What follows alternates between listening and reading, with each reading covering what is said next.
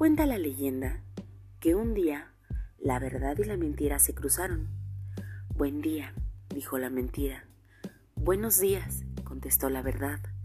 Hermoso día, dijo la mentira. Entonces la verdad se asomó para ver si era cierto. Lo era. Hermoso día, dijo entonces la verdad. Aún más hermoso está el lago, dijo la mentira. Entonces la verdad miró hacia el lago y vio que la mentira decía la verdad, y asintió.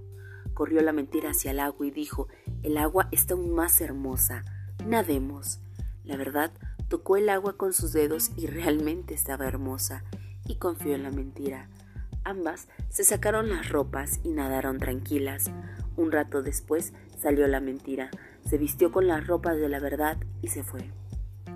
La verdad, incapaz de vestirse con la ropa de la mentira, comenzó a caminar sin ropa y todos se horrorizaban al verla.